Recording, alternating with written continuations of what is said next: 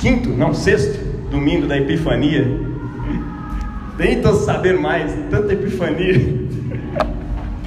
E a primeira vez que a gente está fazendo uma série de sermões sobre Epifania. Né? Que, que negócio é esse, velho? Estou entrando nessa igreja hoje e você está falando um trem de epifania aí. Eu já ouvi pessoa falar isso na rua aí. Tive uma epifania. Né? Epifania é aquele momento da revelação, sabe? É, é, do cair a ficha. Sabe quando cai a ficha sobre um assunto? É mais ou menos isso quando a gente tá, que a gente está se referindo quando se trata de epifania. Né? Outra coisa que a gente costuma chamar de epifania é manifestação. Quando Jesus manifestou-se publicamente para as pessoas, a igreja, a tradição cristã costuma chamar isso de epifania. Por quê? Porque todos os milagres que ele realiza, ele está demonstrando ser o Filho de Deus. Ele está demonstrando ser o Messias prometido nas Escrituras. Aí, quando as pessoas viam os milagres, a ficha caía. E era um momento de epifania. Né? E a igreja celebra esses eventos da epifania ao longo desses domingos, começando com a epifania de Jesus, e aí depois vai para a epifania da igreja. Assim como Cristo se manifesta publicamente, a igreja precisa se manifestar publicamente. E teve um, um dos dias da Epifania, que é o dia do início da pregação pública de Jesus. É, a pastora Rosemary estava pregando aqui para gente que Jesus é a luz do mundo, certo? Mas de repente nós chegamos domingo passado e lemos um texto onde Jesus virou para os discípulos e disse: Vocês são a luz do mundo. Começa ali a epifania da igreja, porque, como assim? Jesus é a luz, ele está caminhando com um povo que estava andando nas trevas e uma grande luz, aí de repente você fica assim, uai, mas agora eu sou a luz? Sim, Jesus, que é a luz do mundo, ele quer iluminar o mundo através de mim e de você. E quem está dizendo isso não sou eu inventando, criando um tema aqui e fazendo a Bíblia concordar com aquilo que eu quero dizer, porque eu posso fazer isso, é muito fácil. Mais, quanto mais você conhece a Bíblia, mais você consegue fazer o texto bíblico concordar com alguma artimanha, alguma coisa que você queira fazer.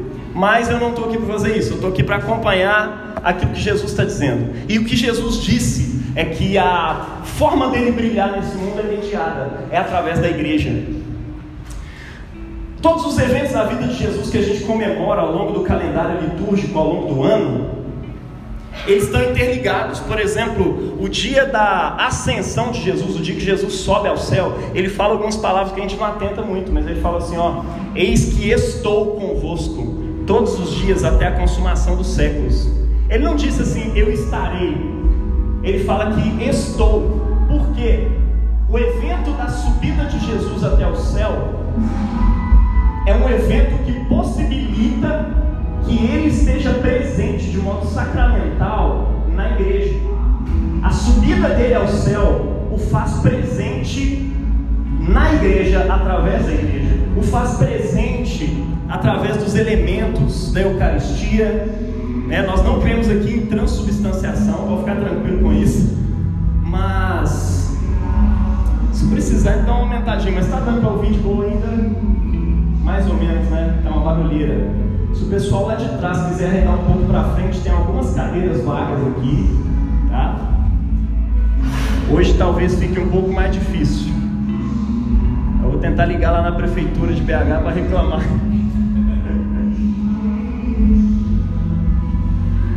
Normalmente o pessoal reclama da igreja, né? Mas olha só, fica aí comigo, não perde não. O que, que eu estava falando? Já esqueci já.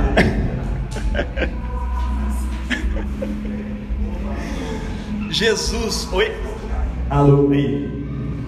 A forma dele manifestar a sua glória nesse mundo é mediada através de mim, através de você. Tá? Resumindo tudo que a gente estava dizendo aqui até agora. E cara, ó, oh, valeu, mano. Agora tem café e água. Amém. Gente, nesse último sermão que foi pregado aqui, o sermão sobre a epifania da igreja, ele despertou a gente a respeito do propósito, qual o significado da, da igreja, tá? Nayara falou aqui que Jesus está dizendo: olha, vocês são a luz do mundo. Vocês são o sal da terra. Vocês são a forma como eu me manifesto para o mundo. Ah, agora eu lembrei do que eu estava falando. a forma como ele se manifesta está conectado lá com a ascensão, né? A ascensão de Cristo, ele promete exatamente nela, né? Que como Deus, que ele já era aqui, agora ele não está mais limitado ao tempo e ao espaço. Jesus não ficava aqui na América, ah, perdão, aqui e ali ao mesmo tempo, ele estava em Israel e na América ao mesmo tempo, e na África. A presença corporal dele estava limitada ao tempo e ao espaço aqui. Ao subir para o céu, ele disse está presente conosco como igreja em tudo quanto é canto. Deu para entender? Está tudo conectado, tá? De modo que o lance da epifania da igreja, a forma como eu e você podemos ser luz nele, é possibilitado por esse evento. Amém? E semana passada a Naela falou sobre isso. Isso nos despertou para a noção de que nós temos uma missão, né? A missão aqui que não é nada fácil, né? É um caminho de renúncia, de generosidade, de misericórdia, de doação, de tempo, de dinheiro e tudo mais, tá? E ela concluiu, a gente concluiu o sermão de semana passada dizendo que é sobre o candelabro da cruz que eu e você iluminamos esse mundo. Jesus disse que uma, uma candeia, um candeeiro, ele não pode ser colocado debaixo de um móvel, ele precisa ficar num lugar alto. Ele estava referindo à própria cruz dele mesmo, ao candelabro da cruz, onde ele crucificado pudesse iluminar o mundo. E é de lá, se eu e você somos a luz do mundo, é de lá que a gente ilumina o mundo, lá no alto, crucificado junto com Jesus. Tem gente que poderia usar isso dizendo: tá vendo, eu tinha que brilhar, eu tinha que estar lá em cima, eu tinha que estar no palco para todo mundo me ver e a minha luz iluminar o mundo. Não, você é tipo a lua. A lua não tem luz própria, ela é iluminada pelo sol e aí ela reflete essa luz. Eu e você somos iluminados por Cristo e assim nós somos a luz do mundo. Você está entendendo? É dessa forma que a gente ilumina.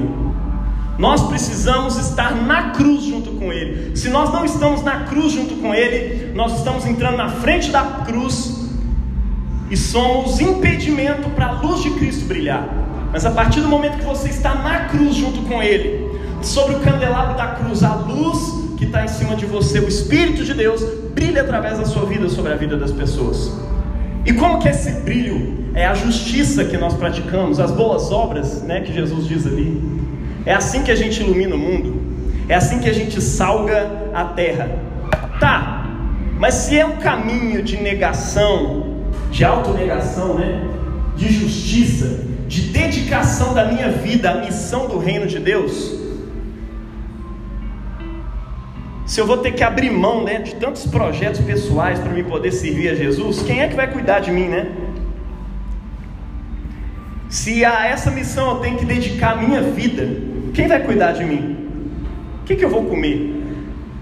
O que, que eu vou beber? Que que eu, com o que, que eu vou me vestir? Não é assim?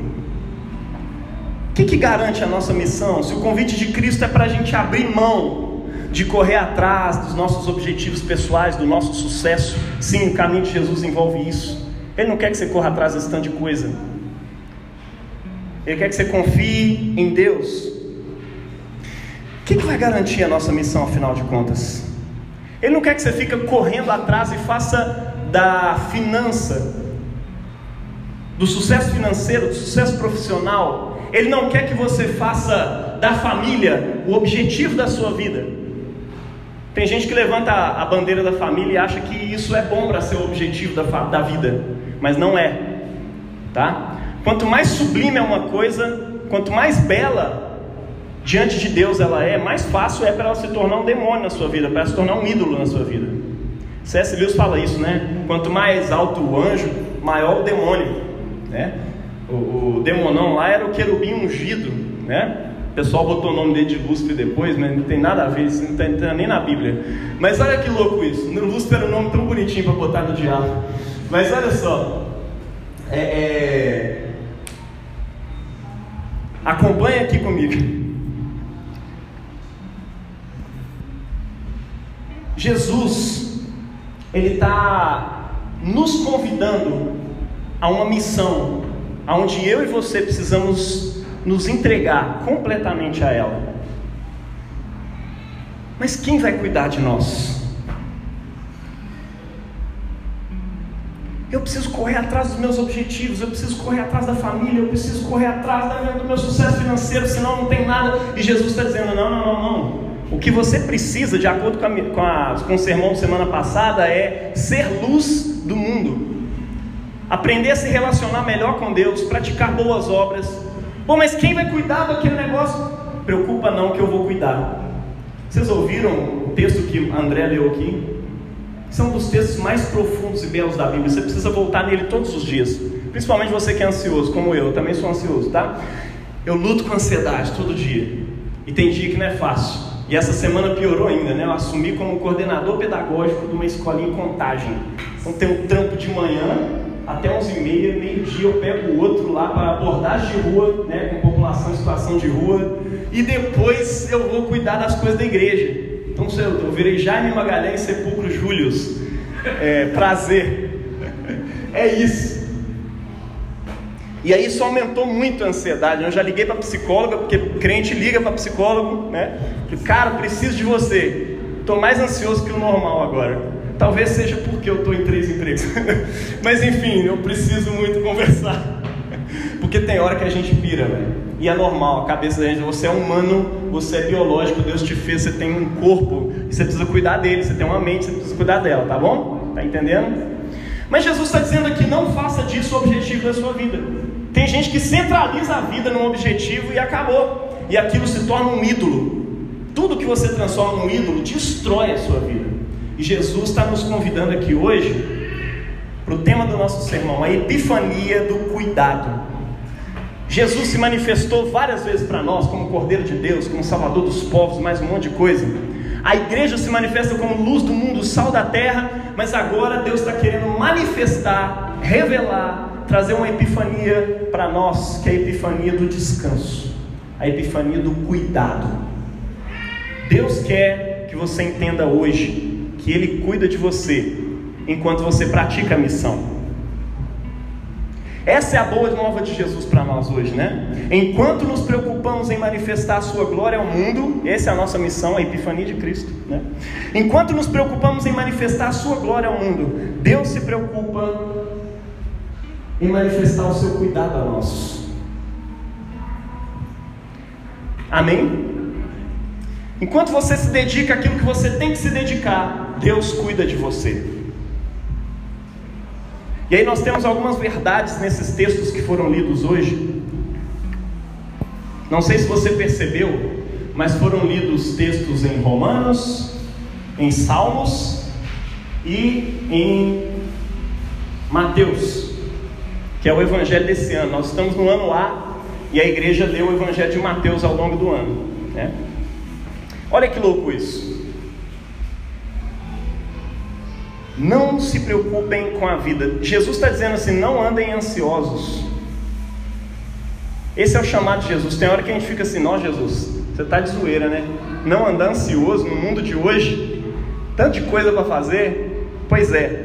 Primeiro ponto do nosso sermão hoje é esse aí, ó. Não andeis ansiosos, porque a misericórdia do Senhor dura para sempre. Você lembra do texto que foi lido aqui no início? Quem chegou no, no horário aí, minha primeira leitura do sermão. Cara, não andeis ansiosos, porque a sua misericórdia dura para sempre. Por isso digo a vocês: não se preocupem com a vida quanto ao que irão comer e beber, nem com o corpo quanto ao que irão vestir. Não é a vida mais do que o alimento? Não é o corpo mais do que as roupas? Não é a família muito mais do que a correria atrás do dinheiro? Não é a relação com Deus muito mais importante do que o jejum e a oração? E às vezes você transforma o jejum e a oração numa religiosidade bizarra lá e você não consegue ter relação com Deus.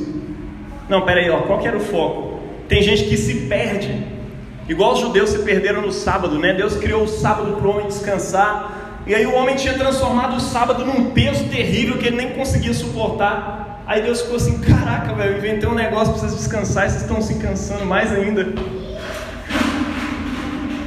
É sobre isso, entendeu? Não se preocupem quanto ao que vocês vão comer, beber, vestir, quanto ao seu corpo, quanto à sua vida, porque a vida é muito mais do que o alimento, e o corpo é muito mais que as roupas. Tem gente que está muito preocupado em, oh, quero uma camisa lá que foi lançada pela marca tal, porque ela é. Nós conversamos sobre isso no GR essa semana. Né? Existem objetos que são símbolos de status. E como pastor, eu te diria que não faz sentido nenhum você ter. Se você não é um corredor, se você não pratica lá a Fórmula 1, tem aquele. Se você não vai usar um carro que corre 300 por hora, por que, que você quer um carro desse? A não ser para manifestar o status e mostrar para os outros que você tem. Se você pode ter uma camisa lá dos seus 100 reais, 10 reais, a camisa que eu mais uso, ela custou 9,90, é a que eu mais amo, é uma gigante. É, é... Por que, que você precisa de uma camisa de 500 conto? De mil conto? Tem pastores ostentando pulseiras, relógios, é, é, tênis de dois contos, três contos. Por que, cara? A igreja não era para isso. Sabe aquela sensação de que, pô, o pastor entrou na igreja com um pano de saco? Cara, o cara é humilde. Ele vai dirigir depois um Camaro amarelo no pano de saco. Não faz sentido nenhum. Tá entendendo? Seja modesto, meu irmão. Seja grato a Deus por aquilo que Ele te deu. Para de desejar coisas que você não precisa e principalmente, pare de desejar coisas que são só símbolo de status. Queira um carro que te leve para os lugares e que seja econômico e que seja bom, que tenha uma mecânica boa, que você não precisa ficar indo no mecânico toda hora. Se você tem a chance de comprar um carro melhor, faça isso. Mas não faz sentido nenhum você especificamente ter uma Ferrari, tá entendendo? Tem gente que faz disso o objetivo da vida e se esborracha, não faz sentido nenhum.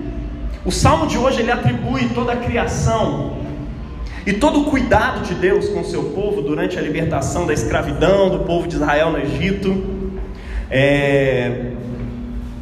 e o cumprimento das suas promessas, né? Tudo isso está associado à misericórdia de Deus, vocês perceberam?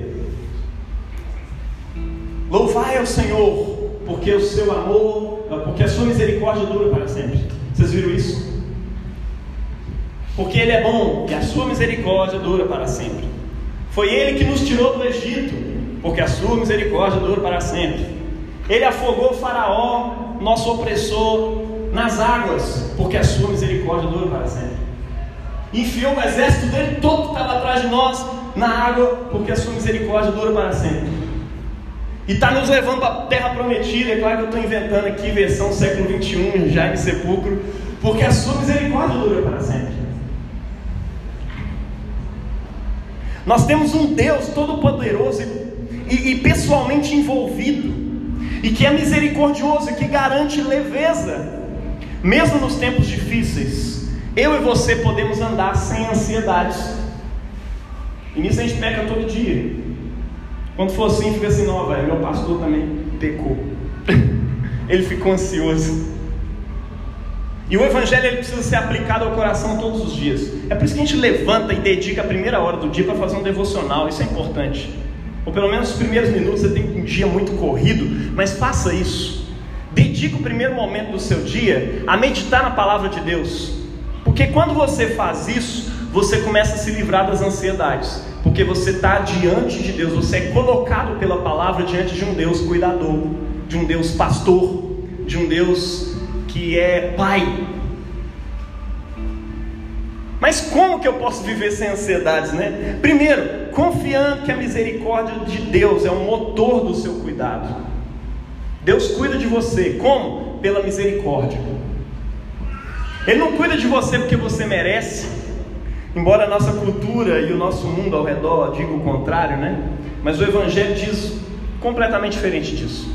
O mundo diz: você merece ser feliz. E o Evangelho diz: não, merece não. Mas Deus vai te abençoar assim mesmo. Está entendendo? Você fez por merecer, por isso que você está aqui. Não, você está aqui pela misericórdia de Deus. Porque se Deus fosse. É, é, se o motor do cuidado de Deus por nós fosse a nossa reciprocidade, para o amor de Deus, pensa no Johnny, exemplo. Pensa no C, meu irmão. Agora olha para você.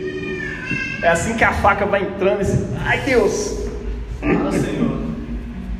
Se o motor do cuidado de Deus por nós fosse a nossa santidade prática, hein? Fosse o nível da nossa dedicação. Se o motor da misericórdia, se o motor né, da, do cuidado de Deus por nós, só que não. O motor do cuidado de Deus, aquilo que move a, a, o cuidado de Deus por você, se chama misericórdia. Deus cuida de você, porque a sua misericórdia dura para sempre. É por isso que Jesus está conectado com esse salmo. Vai, se tem um texto bíblico que Jesus lia sempre, que você vê nos lábios dele, são os salmos. E os apóstolos repetem os salmos o tempo todo. Acho que eles citam mais os salmos do que a lei, os profetas. Porque os salmos são um resumo da lei dos profetas. Então ele está o tempo todo ali conectado e falando sobre isso. Ele fala sobre profecias nos salmos. É muito louco. Leia os salmos, meu irmão. Faz uma coisa, a igreja tem uma tradição que chama Lectio Divina. Você vai lendo e relê. Uma coisa de retardado. Mas na quinta vez que você está lendo, caraca, eu não tinha percebido isso. Aí quando você lê de novo aquele mesmo texto, ah, rapaz, eu devia ter lido mais a Bíblia assim na minha vida. Mas você deu aquela de esperto e quis ler um monte de livro de uma vez. Não, eu sou bom, eu leio uns 10 livros por dia não capta nada dos livros. É claro que tem como você captar uma mensagem geral, né? Mas tem coisas ali que Deus está querendo falar com você que precisa ser digerido. É tipo você comer comida sem mastigar, você engole lá aquele arrozão, feijão, um pedaço de carne, vai tudo, não digere nada. Comida do céu precisa ser mastigada, digerida. Essas coisas, inclusive, são metáforas para o cuidado de Deus comigo e com você. Você está entendendo? Deus quer que você mastigue a palavra, medita nela todos os dias. Para você entender que o motor do cuidado de Deus por você é a misericórdia dele. É como eu amo João e o Davi. Se você for ansioso, ele vai cuidar de você do mesmo jeito, só que você não vai perceber o cuidado dele por você. E você vai continuar se descabelando e de repente você, olha, Deus cuidou de mim. Falei, pois é, meu filho, eu estava tentando explicar isso, mas você não entendeu. Você poderia ter ficado sem descansar, até porque Jesus falou que a sua preocupação não resolve nada, né? Quem de vocês, por mais que se preocupe, pode acrescentar um côvado ao curso da sua vida? Isso aqui é a parte que Jesus dá um Hollywood, bem no estômago. É Jesus perguntando, ô Vicky, se você está preocupada demais, você consegue entender que a sua preocupação não vai resolver nada? O mal está aí, vai acontecer, já aconteceu. Sabe que a coisa já deu merda, não tem jeito de mudar nada. E a sua preocupação não vai acrescentar em nada, não vai resolver problema nenhum. Então, para que, que você está preocupado? Confia, você tem um Deus que cuida de você. Uma segunda forma de você fazer isso, né? Uma, a primeira forma de você não andar ansioso é você confiar que é a misericórdia de Deus que é o motor do cuidado dele por você. O segundo é você contemplar a sua história. Igual o povo de Israel está fazendo aí nesse salmo. Contempla a sua história. Lembra de quando você era criança. Vai lembrando do tempo que você foi crescendo. Quanta loucura aconteceu e como Deus foi cuidando de você para que você estivesse aqui hoje. É isso que esse salmo faz, o salmo que a gente leu hoje. Ele nos cuidou porque a sua misericórdia dura para sempre. Ele nos levou para o Egito porque a sua misericórdia dura para sempre. A gente sofreu porque a sua misericórdia dura para sempre. E a gente foi liberto daquele sofrimento porque a sua misericórdia dura para sempre. Dá para fazer uma música com isso. Músicos, façam música com isso. Veja a sua história aqui até aqui como episódios do cuidado misericordioso de Deus por você. Quantas vezes Ele te livrou da morte, de perigos, de situações cabulosas? Está entendendo? Segunda coisa que Jesus nos ensina hoje: observem as aves do céu, porque a criação revela Porque a, a, a criação né, aguarda a revelação dos filhos de Deus. Observai as aves do céu, porque a criação aguarda a revelação dos filhos de Deus. O versículo 26 do texto do Evangelho de hoje diz: Observem as aves do céu. Elas não semeiam, não colhem, não ajuntam em celeiros, enfim, elas não ralam, faz nada. No entanto, o Pai de vocês que está nos céus as sustenta. Será que vocês não valem muito mais do que as aves? Você acredita que você vale mais para Deus do que uma ave, do que um pardalzinho? Nada contra os pardal, nada contra os pombos, mas você vale um pouco mais. É no sentido daquele valor que uma pessoa vegana veio falar como é que Jesus era bizarro, como assim? Existe uma hierarquia, tem um bicho que ele gosta mais do que o outro, que não sei o quê. Mas a questão é que você foi criado à imagem de Deus. É como o valor que eu dou para o meu filho é diferente do valor que eu dou para você. Entendeu? Você é meu amigo, eu amo você. Mas entre você e meu filho, eu amo muito mais meu filho. Ele é a minha imagem. Tá entendendo? Na criação é assim também. Deus ama e cuida perfeitamente toda a sua criação. Mas você precisa entender que o ser humano, depois que Deus faz todas as coisas, é como se ele estivesse construindo um templo, um espaço religioso maravilhoso. E depois que ele faz tudo, ele coloca a imagem dele lá, porque todo templo no passado né, tinha a sua imagem do Deus. Cara.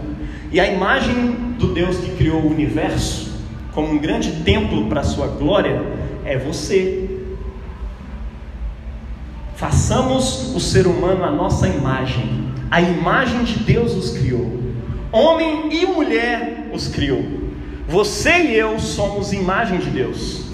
Você, menina, você, menino, você foi feito para enfeitar o templo de Deus. E mais do que isso, para ser a representação do Deus Criador nessa terra. Nós somos sacerdotes dessa criação, fomos colocados aqui para cuidar dela. Você é a imagem do Deus que fez o mundo. Você está no cume do templo. Deus cuida de você, Deus te ama. Ele tem um cuidado com você ainda maior do que o dos pardais. É isso que Jesus, a manifestação real de Deus, está dizendo para nós hoje. Você crê nisso? Nós precisamos ver o mundo como um sacramento. O que é sacramento? Né? A gente é anglicano, normalmente anglicanos, católicos, presbiterianos, luteranos, tem esse lance aí do sacramento. Eu vejo que isso aí está diversificando, está indo para as igrejas tudo. Estou vendo Batista falando agora de sacramento, está muito massa, eu estou gostando. Porque é uma visão massa, porque sacramento é um sinal visível da graça invisível de Deus. Nós somos cheios de sinais visíveis dessa graça. Jesus, através do pão e do vinho, ele nos dá um sinal visível, que é o pão é o sinal visível do corpo, que eu e você não vemos com os nossos olhos agora, aquilo que os discípulos tiveram o privilégio de ver. Mas ele falou: Olha, isso é o meu corpo. Aí você fala: Como? Não sei, isso é um mistério, a gente chama de mistério da fé, não é verdade? É o sinal visível de uma graça espiritual e invisível. Nós precisamos começar assim como Jesus. Você fica imaginando, pô, Jesus falou que trem que a gente leu aí agora, né? Observem as aves do céu. O Deus Todo-Poderoso se encarnou e ele se dava ao trabalho de ficar sentado olhando as aves. Você tem noção? Ele ficava contemplando a natureza. Ele não falou isso aqui à toa. Ele falou, primeiro, que o pessoal vivia naquele contexto. Segundo, porque ele ficava olhando as aves e contemplando e se maravilhando e vendo o cuidado de Deus enquanto ele olhava para a natureza, para a criação. Ele olha os lírios do campo e fala: que coisa linda. Observem como eles crescem. Aí você está num mundo tão agitado, andando para lá e para cá, que você não consegue olhar para o lírio. É claro que aqui em BH não tem. Mas é, tem alguns lugares, talvez você pode ir lá na, na Lagoa da Pampulha. Ou você pode contemplar uma plantinha que cresce no seu jardim, ou no lixão, que até no lixão nasce flor, só para lembrar. Ou você pode contemplar na fresta ali da, da pista, da rua, sabe? Começa a crescer um matinho, porque a gente jogou cimento em cima de tudo na criação, mas cresce ainda assim um matinho ali. Observe como ele cresce. Cara, Jesus é o tipo de pessoa que ficava contemplando essas coisas. Ele não era o tipo de pessoa que ficava correndo para lá e para cá. Se você ler a Bíblia e não conseguiu observar que Jesus era um observador da natureza e ficava ali fazendo conexões, você perdeu, você não captou Jesus ali de verdade.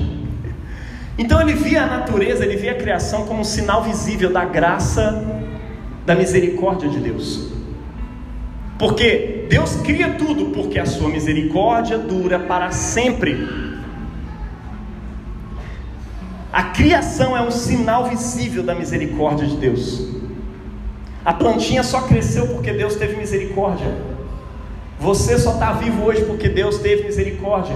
Tudo isso é um sacramento da misericórdia de Deus. Precisamos olhar como Jesus e ver o amor de Deus em cada ato da criação, em cada ser humano, nos objetos, nas matérias que nós estudamos, na sociedade, na cultura. A gente precisa ver isso não é ser anticientífico, tá? Tem gente que acha que isso é ser anticientífico.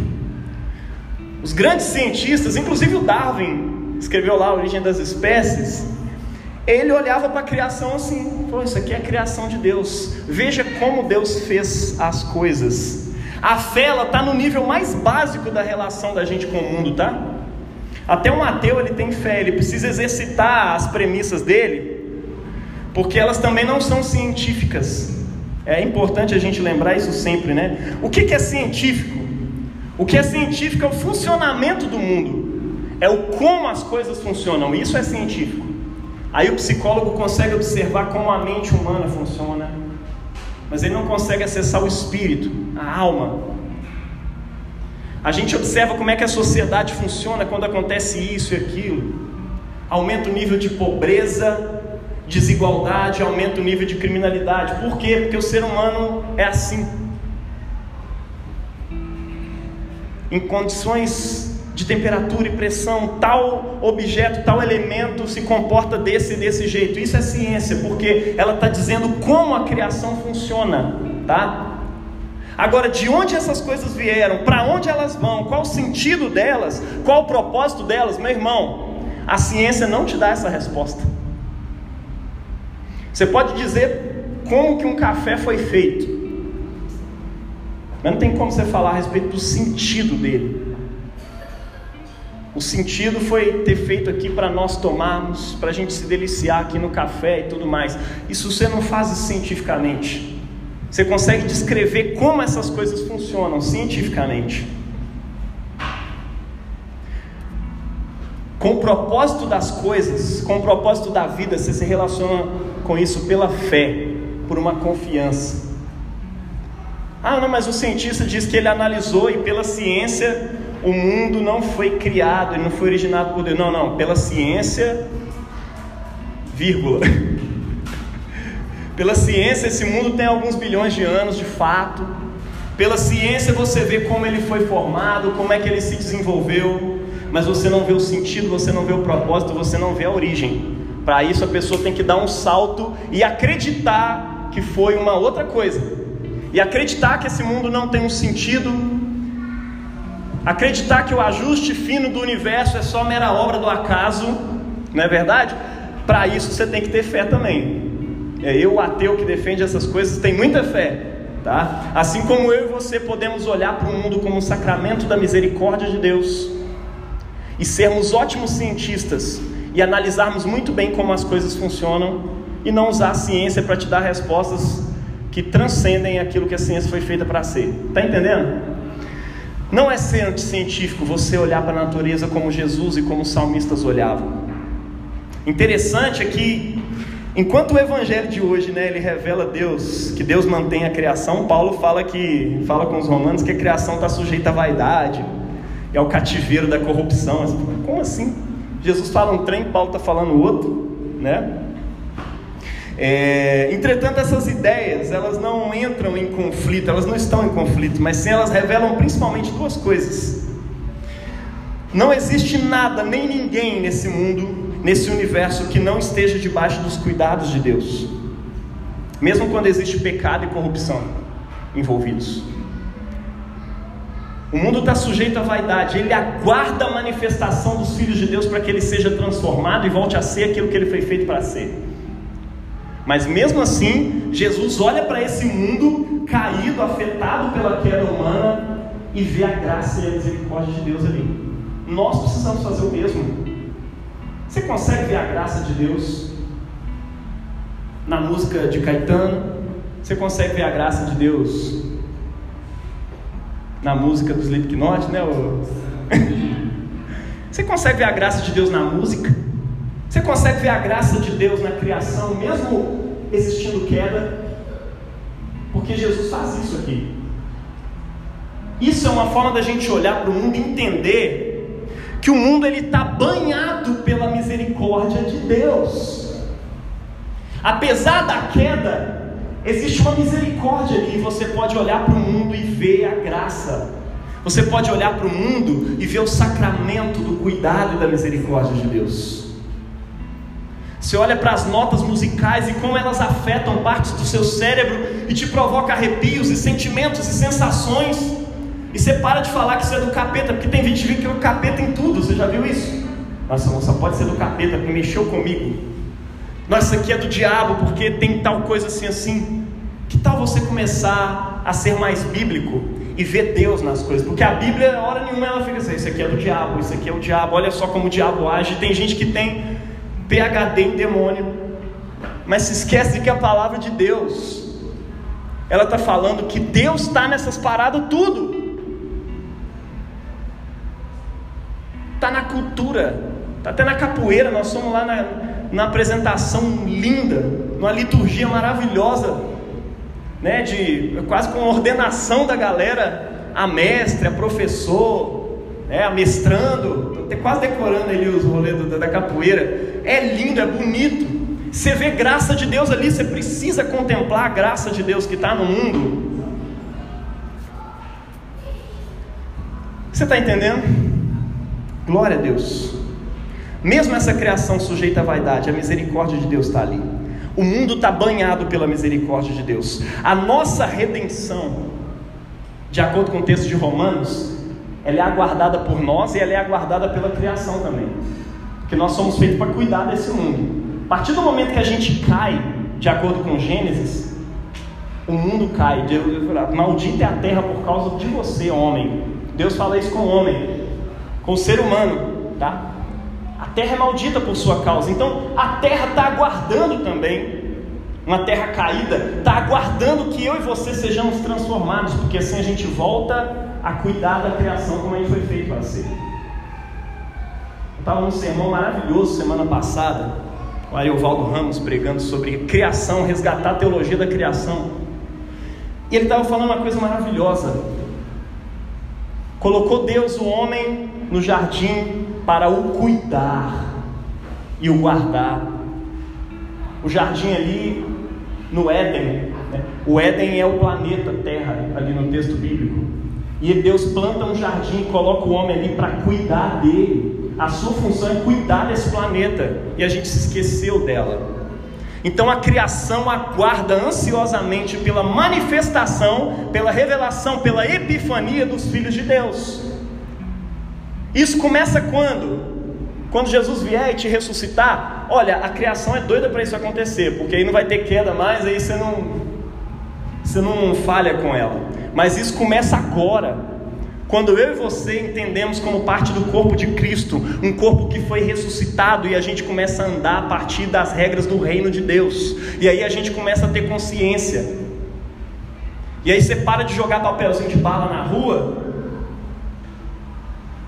e alguém te pergunta: por que você está andando com o bolso cheio de lixo? Porque eu sou cristão. Porque Jesus me ensinou que eu estou aqui no jardim para cuidar dele. Tudo bem que o jardim está bem concretado, mas eu ainda cuido dele. O jardim é feito por árvores, é feito por pessoas, e eu preciso cuidar da próxima geração que vem. Eu preciso cuidar desse mundo, porque esse mundo bom foi criado por Deus e Deus olhou para ele e viu que era bom. Tá entendendo? Começa agora a cuidar do mundo. Começa agora a contemplar a criação e ver a graça de Deus nela. Deus redime Adão para recolocar ele no lugar dele, de cuidado com essa criação. Amém? Terceira coisa que Jesus nos ensina hoje, para a gente terminar: considerai como crescem os lírios do campo. Porque Deus criou o ser humano à sua imagem. Os lírios do campo crescem maravilhosamente bem. E por que se preocupam com o que vocês vão vestir? Observem como crescem os lírios do campo.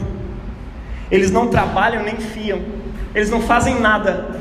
Contudo, nem Salomão, em toda a sua glória, se vestiu como um lírio do campo. Agora pensa, o lírio do campo é cuidado por Deus sem trabalhar nem nada. E ele é só um lírio. Amanhã ele vai murchar e ele vai servir para ser jogado fora e queimado. Agora você é a coroa da criação de Deus. E você está preocupado com o que, que você vai vestir? Você está preocupado com o carro do ano? Você está preocupado com aquela roupa legal? Você está entendendo a, a deslógica aí? Ele quer que você entenda: olha, Deus cuida tão lindo do lírio do campo, você precisa ver o lírio. Tem gente que não consegue entender o cuidado de Deus sobre si, porque ele não consegue ver o cuidado de Deus sobre o lírio, porque ele costuma pisar em cima. Está entendendo? Você não vê a graça de Deus na sua vida porque você não consegue olhar para o pardal e ver a graça de Deus. Nos Salmos e no texto de Paulo, o cuidado de Deus com seu povo ele é exposto claramente, assim como Jesus fala diretamente aos discípulos que o seguiam no Evangelho. Há sempre um tratamento com o povo. Jesus está falando com o povo, ele está dizendo: Olha, eu cuido de você. E esse mesmo Deus, ele cria o ser humano à sua imagem, a imagem de Deus o criou, homem e mulher os criou.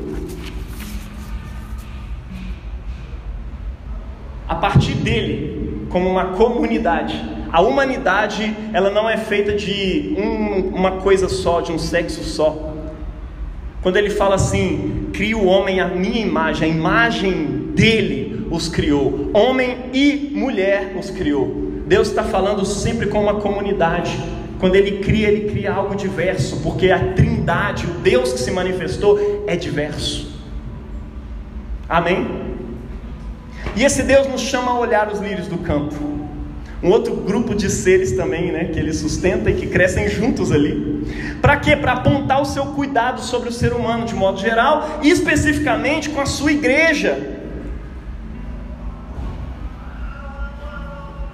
Para quem o reino vem em primeiro lugar. Ele está dizendo, gente, preocupa com o reino, preocupa com a sua missão. Deus vai cuidar de vocês, assim como Ele cuida do lírio do campo. Salomão, o homem mais rico da Bíblia, né, que a gente vê lá, ele não teve a glória de se vestir como um único lírio sequer, mas Jesus revela um pai que sabe cuidar dos seus filhos. Ele sabe que seus filhos precisam de comida, ele sabe que eles precisam de bebida. Deus sabe que você precisa se vestir. Deus sabe que você precisa se locomover. Em alguns momentos ele vai tratar com você para você andar de ônibus. Em outros momentos ele vai te dar um carro para você ou uma moto para você correr por aí. Em alguns momentos Ele vai te abençoar para você andar de Uber, às vezes Ele vai te abençoar através das pessoas. Deus cuida de você para que você alcance maturidade. Ele não fica te dando as coisas toda hora do jeito que, você quer, não, porque Ele quer que você seja maduro. Ele não fica te dando direção, como eu disse aqui semana passada, né?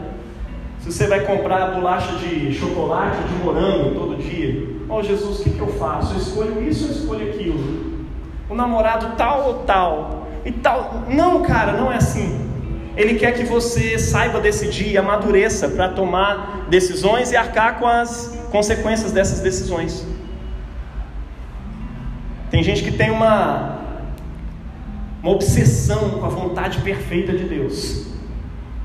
Fala, se eu tivesse escolhido fulana, aí agora não teria sido a vontade de Deus, aí agora eu preciso. Não, peraí, velho, não é assim que funciona, não. Quando você leva algo diante de Deus, o que Deus une, que o homem não separe, tá? Entenda isso.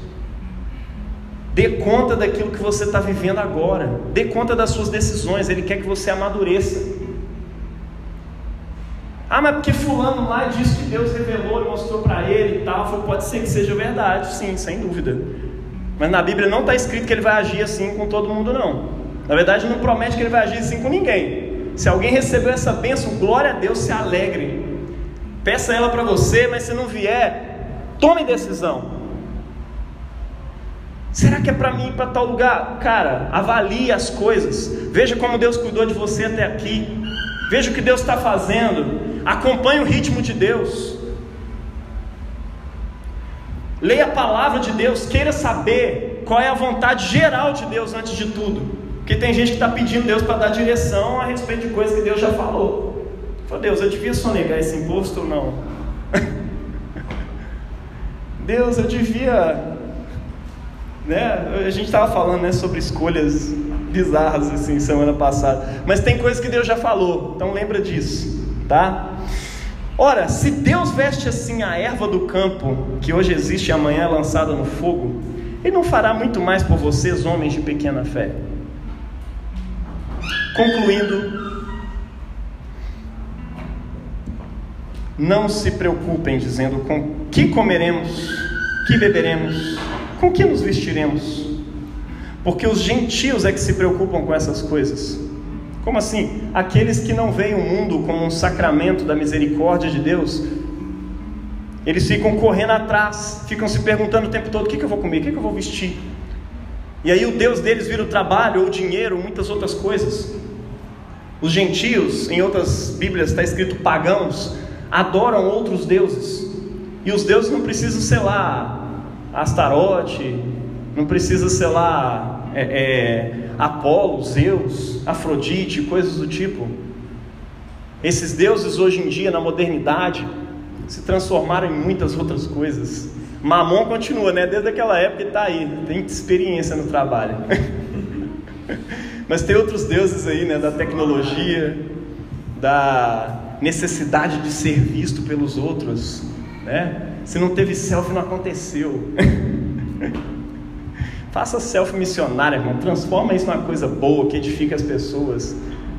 Cara, mas tem gente que tem necessidade de certas coisas que são ídolos, tá? Os gentios é que procuram outras coisas. Os gentios é que veem o mundo assim. O Pai de vocês que está no céu sabe do que vocês precisam. Ele sabe que vocês precisam dessas coisas, mas busquem em primeiro lugar. E tudo que Jesus está falando aqui até agora é para chegar nesse ponto. Buscar em primeiro lugar o reino de Deus, o reino do céu. E a sua justiça e todas as coisas lhe serão acrescentadas. Portanto, não se preocupem com o dia de amanhã, pois o amanhã trará os seus próprios cuidados. Basta cada dia o seu próprio mal. Tudo isso que Jesus está falando aqui é uma plataforma, é um fundamento de confiança em Deus, para que eu e você nos dediquemos a uma coisa só. E que coisa é essa? Busque em primeiro lugar o reino de Deus que Ele esteja no centro da sua vida, que Ele direcione todo o resto, que Ele seja o centro para o que todas as outras coisas apontam. Eu já disse aqui, mas vale repetir: não é uma hierarquia, ah, vou buscar o reino de Deus primeiro, isso é orar. Eu vou resolver as coisas da igreja primeiro, vou fazer tanto isso, aí depois eu, da minha esposa, depois meus filhos, depois. Aí você faz uma hierarquia. Não, não tem nada a ver com isso. Jesus está falando a respeito do Evangelho, a respeito de o reino de Deus, o reino dos céus, o propósito de Deus ser o centro em torno do qual as outras coisas giram. O cuidado dos filhos gira em torno do reino de Deus. A sua relação, o seu casamento gira em torno do reino de Deus. O seu trabalho gira em torno do reino de Deus. A sua busca por finança, por dinheiro, gira em torno do reino de Deus e da sua justiça, das boas obras que devem ser manifestadas para iluminar o mundo. O reino de Deus ele está em Cristo e na sua igreja. Confiem para buscar Cristo e permanecer em sua igreja. Confiem para fazer a coisa certa de acordo com o reino de Deus. E essas coisas vos serão acrescentadas. Sabe esse tanto de preocupação que você tem? Isso vai te ser acrescentado. Deus vai te garantir no meio desse caminho. Você crê nisso? Deus, através de Cristo, que é a sua misericórdia encarnada, Ele continuará cuidando de nós. Você crê? E Ele vai continuar cuidando através de nós desse mundo, dessa criação, por meio da justiça, independente das adversidades. Só continue Acreditar no Evangelho é ir, é seguir, é andar. ande nessa palavra. Você crê nela?